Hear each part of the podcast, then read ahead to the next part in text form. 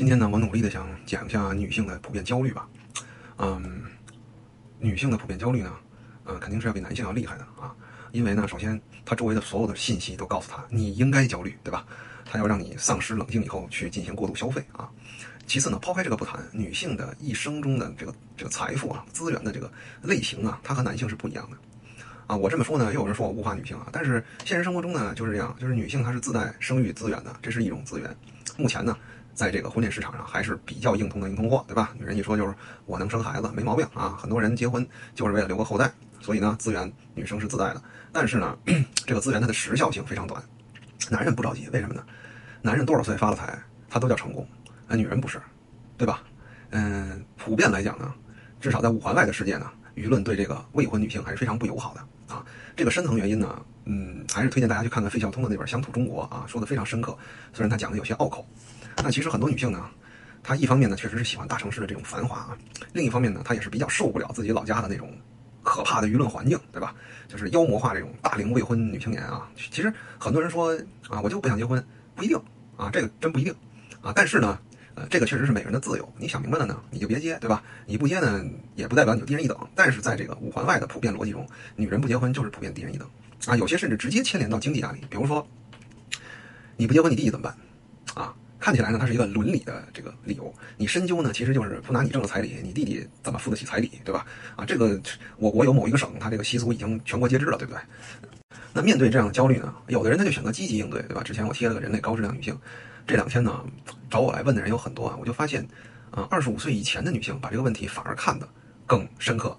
面对自己的时候更更清醒啊，而且就是我认为找我的这些女性里面，普遍来讲，我觉得交流比较通畅的这些女性，具备一个共同的特点，就是她们都有一份自己的事业，或者说她们都经历过一些自己去拼搏的经历啊，所以她们就是对这个世界的认识呢，就要比只待在象牙塔里或者连象牙塔都没有进去过的女生要深刻的多。那有人说，嗯，我就是焦虑，我就是什么都想要，我也不想努力啊，有没有解决办法呢？真的有啊，呃，有一个这个。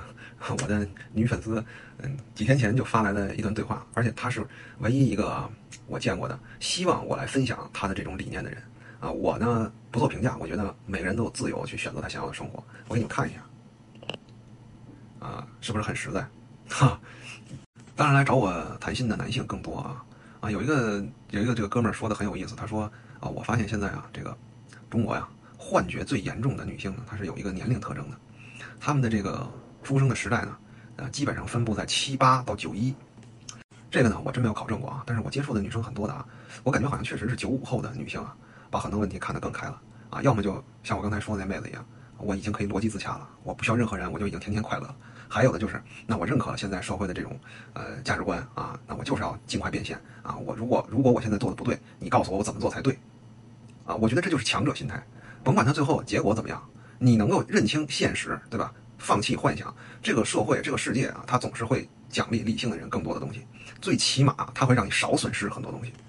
其实呢，我就发现男女粉丝的找我后台的聊天的一些规律啊，男的一般都是自己带着答案来的，他只是需要一个他觉得可能认知跟他差不多的人对他再进行一些肯定。女的很多时候来的时候带答案的很少，她其实更多的是希望你能够肯定她的幻想的那一方面。啊，但是啊，这两天我感觉也有很多女性让我啊。怎么说呢？可能打破了我的一些成见吧。啊，有三十多岁带一个娃的，带两个娃的，啊，很真诚的在问我还要不要走入婚姻。那我很真诚的回答，我劝你不要了。啊，我觉得你能看得上的，一定看不上你。我很直接啊，我以为这个就没准招来一顿骂啊。结果人家说，你说的对，我觉得也是。我准备就安心的把这两个孩子抚养大。啊，估计过了四十岁以后，也就不往这方面想了。真心欢迎理性交流啊。还有呢，就是之前好像很早的时候吹了个牛逼，说粉丝过两万就开直播，结果一天就涨了这么多粉丝，我现在有点尴尬啊。嗯，我这人直播肯定是特别无聊的，就是你们现在看见什么样子，基本上直播就是什么样子。然后我也什么美颜什么都没有，后面估计也是一个背景。嗯，我有一个哥们跟我说，说你这个内容啊，说这样吧，你什么时候开线下见面会的时候，我们俩给你当保镖去。